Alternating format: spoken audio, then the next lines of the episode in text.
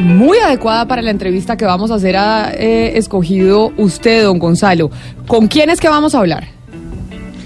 Camila, mm, para que usted le dé la bienvenida, antes le digo que el fondo suena Sleep Forever de mm, Portugal The Man, una canción mm, que salió en el año 2011.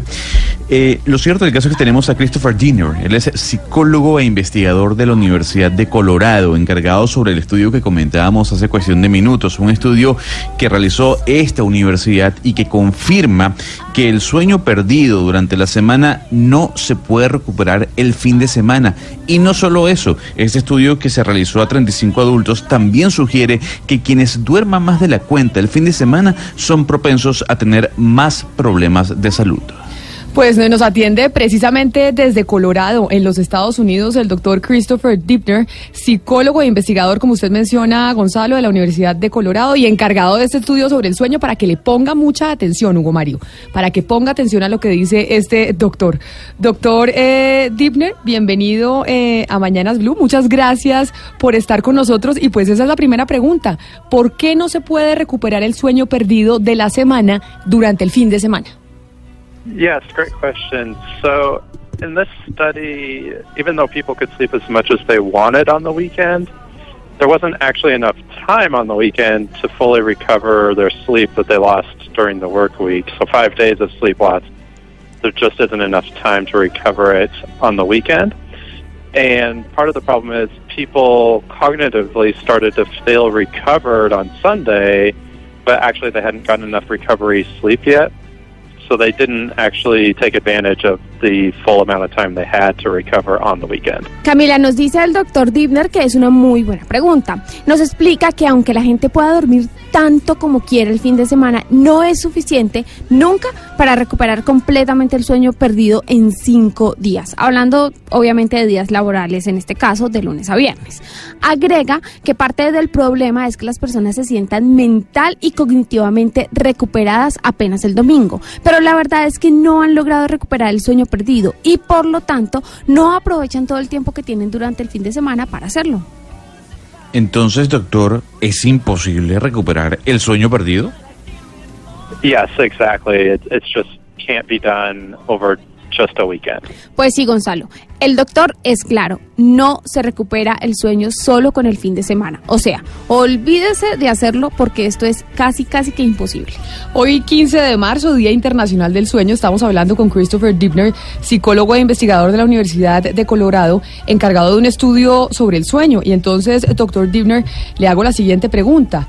Ahora, ¿cuáles son los efectos negativos que encontraron ustedes en el estudio para aquellas personas que durmieron de más el fin de semana, tratando de recuperar ese sueño de la semana?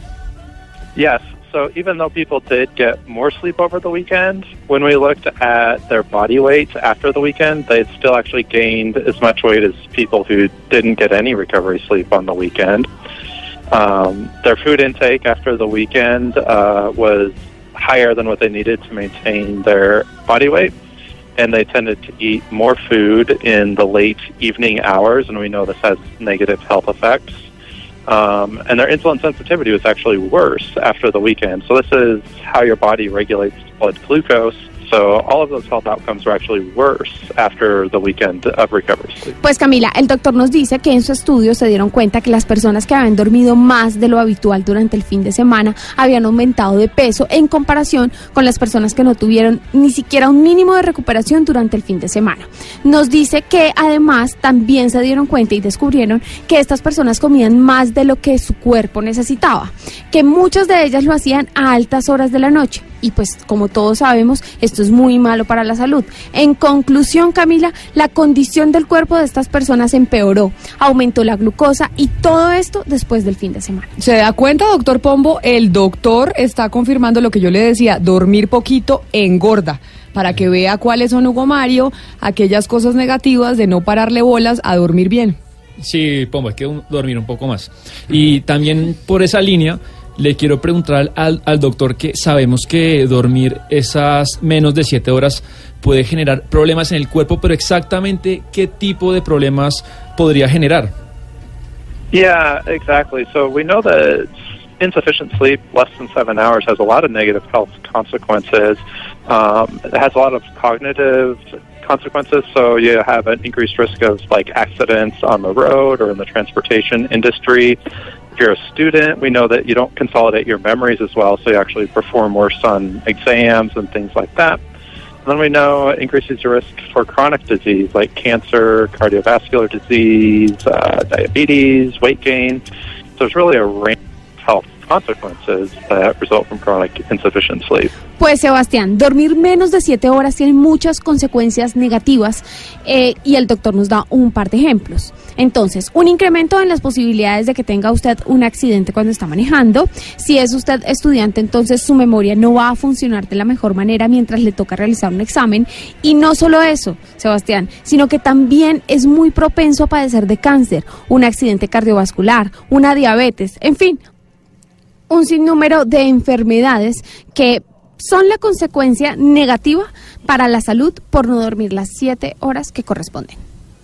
Ya lo saben, entonces, dormir más de siete horas el fin de semana es dañino para la salud y engorda además. Dormir menos de siete horas también es dañino para la salud.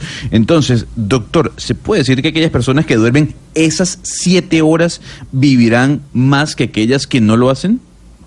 Um, so the current recommendation is seven hours per night, and so I think there's a couple of things. We, we want to recommend that you consistently try to get that seven hours and try to have a consistent sleep and wake times.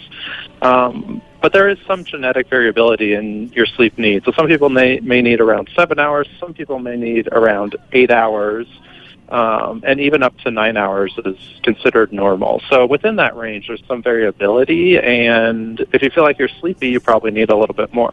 Now, if you're getting less than that seven hours of sleep, and certainly if you're getting less than six, we know for a fact there's a lot of negative health consequences associated with that, and you are getting insufficient sleep. So um, certainly it can contribute to longevity if you're getting that sort of seven hours or more.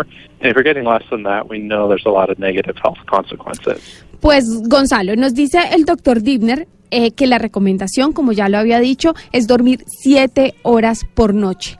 Y nos sugiere un par de cosas. La primera es que efectivamente intente usted dormir esas siete horas y la segunda es conciliar el sueño sin despertarse.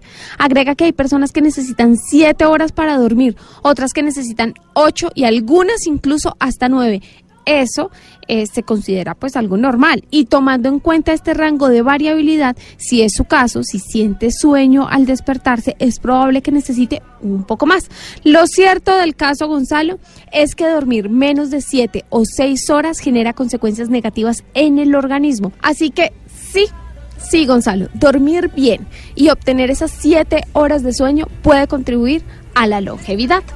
Pues ahí ya saben, doctor Christopher Dibner, psicólogo e investigador de la Universidad de Colorado, encargado de este estudio sobre el sueño hoy, que estamos celebrando el Día Internacional del Sueño. Muchas gracias por haber estado con nosotros. Feliz mañana para usted en Colorado. Great, excellent. I'm glad to hear it. Y entonces ya saben, ¿no, don Hugo Mario? Que se engorda, que no recupera el sueño, que es peligroso para la salud, que mire a ver cómo cambia los hábitos y empieza a dormir un poquito más.